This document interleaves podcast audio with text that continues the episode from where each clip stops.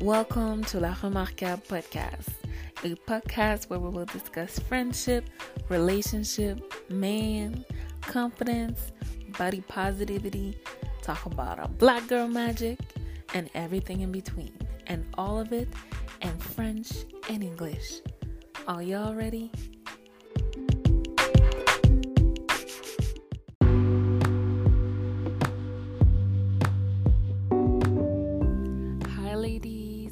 Let me start by introducing myself. My name is Cece. I'm 30 years old. I live in Montreal, Canada. I'm an Haitian woman, all about the black girl magic.